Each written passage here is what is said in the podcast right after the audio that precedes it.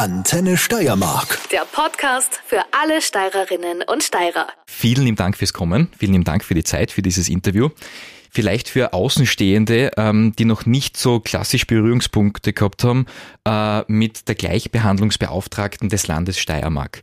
Womit beschäftigen Sie sich? Wie sieht so Ihre Arbeit aus? Also meine Arbeit beruht hauptsächlich auf der Umsetzung und Kontrolle des Landesgleichbehandlungsgesetzes das davon ausgeht, dass im öffentlichen Dienst der Steiermark, egal ob Landesverwaltung, Gemeindeverwaltung oder auch für die Tageslandesbediensteten, keine Diskriminierungen passieren oder durch den öffentlichen Dienst der Steiermark keine Diskriminierungen an Bürgerinnen und Bürgern passieren. Das heißt, ähm, nicht nur Bedienstete im öffentlichen Dienst, ähm, für die sind Sie da, sondern wenn Steirerinnen und Steirer sagen, da passt irgendwas nicht von Seiten des Landes, sind Sie auch für Sie da? Genau, wenn Gemeindeverwaltung oder Landesverwaltung äh, diskriminierend vorgehen sollte bei der Umsetzung von Landesgesetzen, dann bin ich die richtige Ansprechpartnerin. Wie funktioniert das dann? Also rufe ich Sie an, schreibe ich Ihnen eine E-Mail, klingel bei der Bürotür. Also wenn ich Wünsche, Anregungen, Beschwerde, was auch immer habe, wie mache ich da? Also wir haben äh, natürlich äh, ganz normale Öffnungszeiten, äh, aber am besten ist natürlich einen Termin auszumachen, damit wir auch wirklich die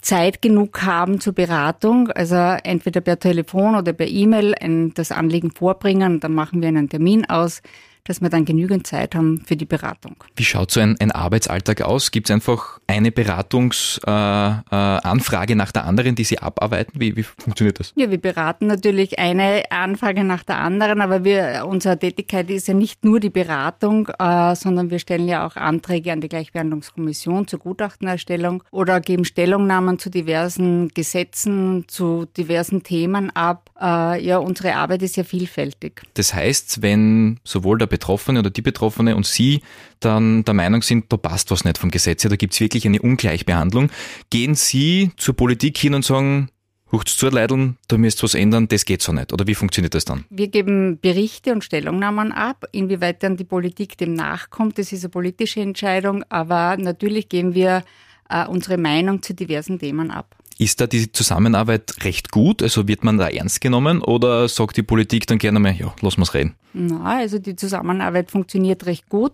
Äh, natürlich hängt es immer vom Thema ab, inwieweit welches die Politik für wichtiger erachtet oder nicht, aber grundsätzlich funktioniert es recht gut. Was sind so aktuell beziehungsweise vielleicht auch in jüngster Vergangenheit die Themen schlechthin, mit denen Sie sich auseinandergesetzt haben? Ja, im Moment äh, arbeiten wir auch gerade an unserem Dreijahresbericht und da poppen schon wieder Themen auf wie Teilzeit, Vereinbarkeit, also die klassischen Themen, die man eigentlich seit 20, 30 Jahren oder seitdem es überhaupt Gleichbehandlung und Emanzipation gibt. Also es sind immer die gleichen Themen eigentlich, an denen wir arbeiten.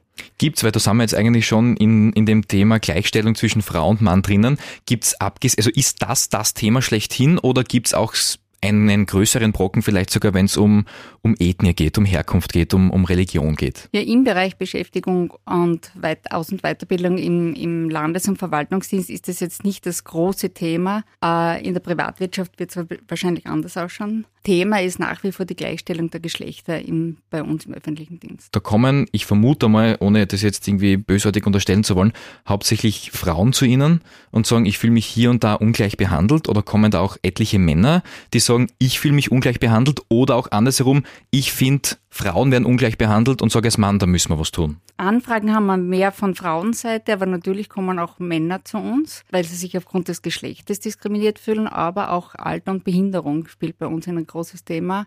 Das sind sozusagen die drei Schwerpunkte, wo bei uns die Anfragen eingehen. Sie haben schon etliche Dinge jetzt auch angesprochen bezüglich, es geht um das Gehalt, es geht um die mhm. Vereinbarkeit von äh, Familie und Beruf. Vielleicht können wir das kurz zusammenfassen. Was sind vor allem äh, in, in der Hinsicht von der Gleichstellung von Mann und Frau die, die Top-Themen, also die, die, die immer wieder auftauchen und wo Sie sagen, da muss oder da sollte gehandelt werden? Mhm. Also im öffentlichen Dienst haben wir ja ein Besoldungsschema, das für beide Geschlechter gleich gilt. Also da gibt es ja keine Diskriminierung jetzt auf, auf Gehaltsbasis im eigentlichen Sinn. Was wir aber schon merken, dass die Führungsebene nach wie vor sehr männlich dominiert besetzt ist und äh, dass Frauen vermehrt in Teilzeit sind oder auch vermehrt im Pflegeurlaub sind, äh, länger in Karenz sind, dass da sozusagen dass dieser Gender Pay Gap äh, entsteht und äh, dass einfach man, glaube ich, äh, an den Rahmenbedingungen schrauben muss, äh, dass die Frauen vermehrt in Vollzeit kommen können, wenn sie wollen und äh,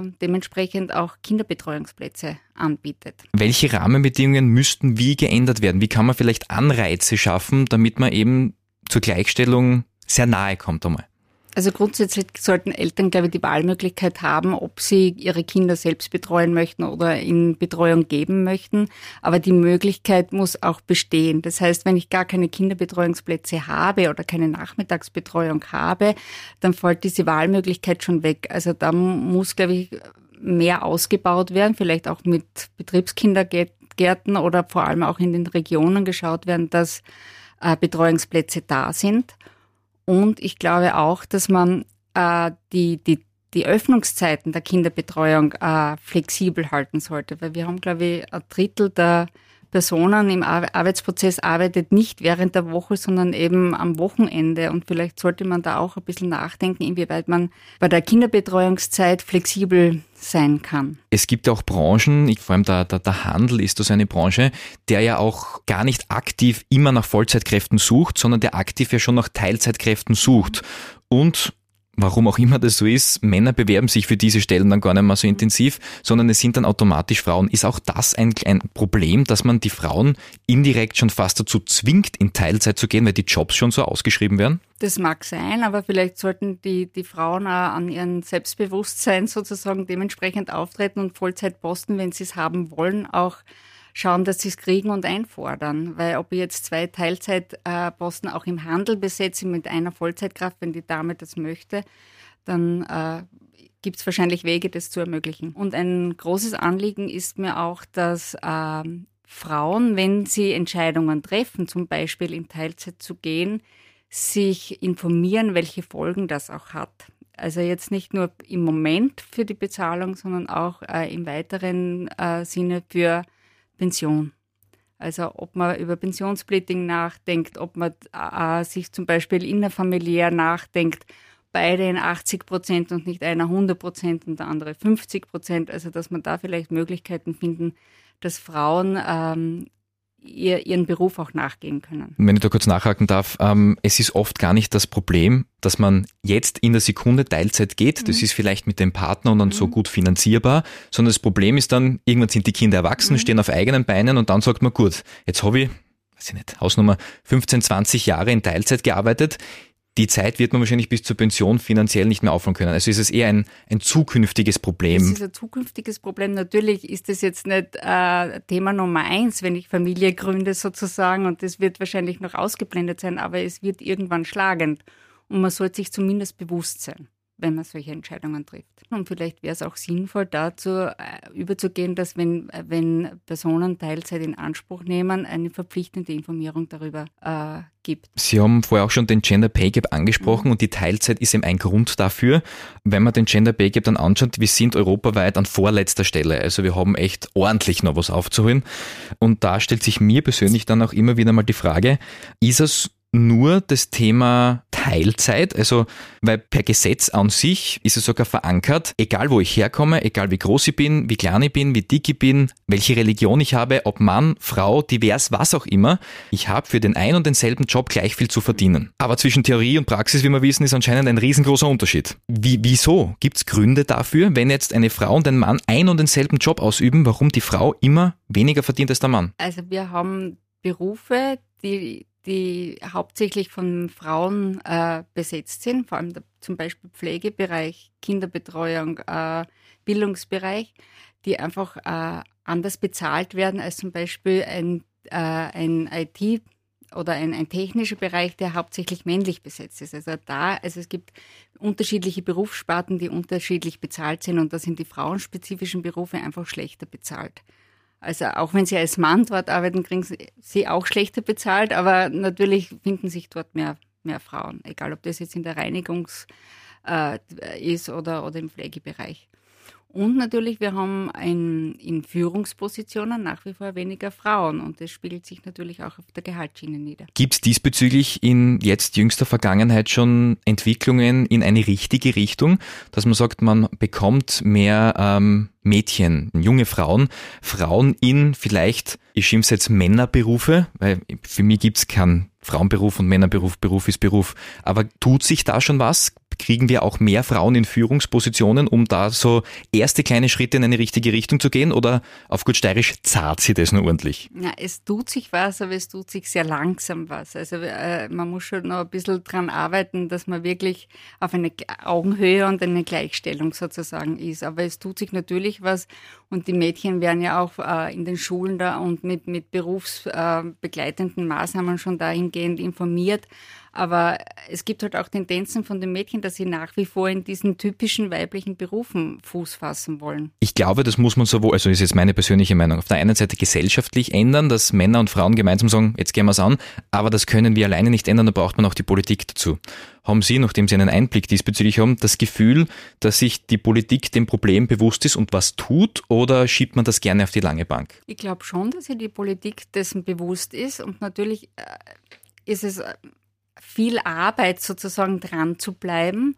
Und man muss aber dranbleiben. Und äh, ich kann ja niemanden zwingen, in die Technik zu gehen. Wenn das Mädchen nicht technikaffin ist, dann wird es nicht in die Technik gehen. Ich muss aber trotzdem schauen, dass die Berufe, wo die Mädchen hinwollen, dementsprechend gut bezahlt sind. Also die Politik muss natürlich dranbleiben. Ich würde in dem Fall jetzt einen weiteren Themenblock aufmachen. Rein statistisch zumindest gesehen ist jede fünfte Frau in Österreich von körperlicher, psychischer und sexueller Gewalt äh, ausgesetzt. Ist auch das ein Thema bei, bei Ihrer Arbeit? Nicht nur das Thema Teilzeit, Kinderbetreuung, Entgelt, sondern auch wirklich Gewalt, in welcher Form auch immer? Gewalt im eigentlichen Sinn jetzt nicht, aber sexuelle Belästigung natürlich schon.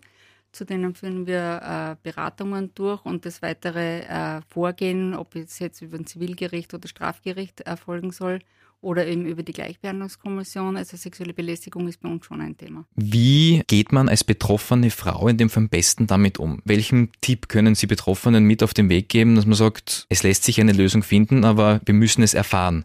Weil Menschen, die zu Ihnen kommen, von denen wissen sie dann, aber so ehrlich muss man sein, die Dunkelziffer dahinter wird um einiges größer sein.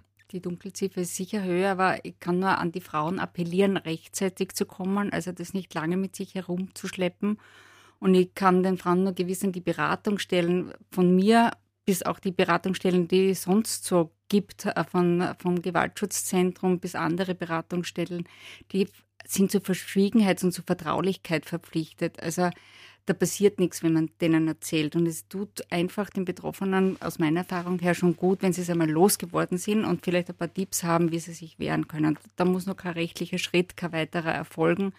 Aber einfach für die Betroffenen ist einfach wichtig, eine Beratungsstelle aufzusuchen und das nicht mit sich herumzuschleppen.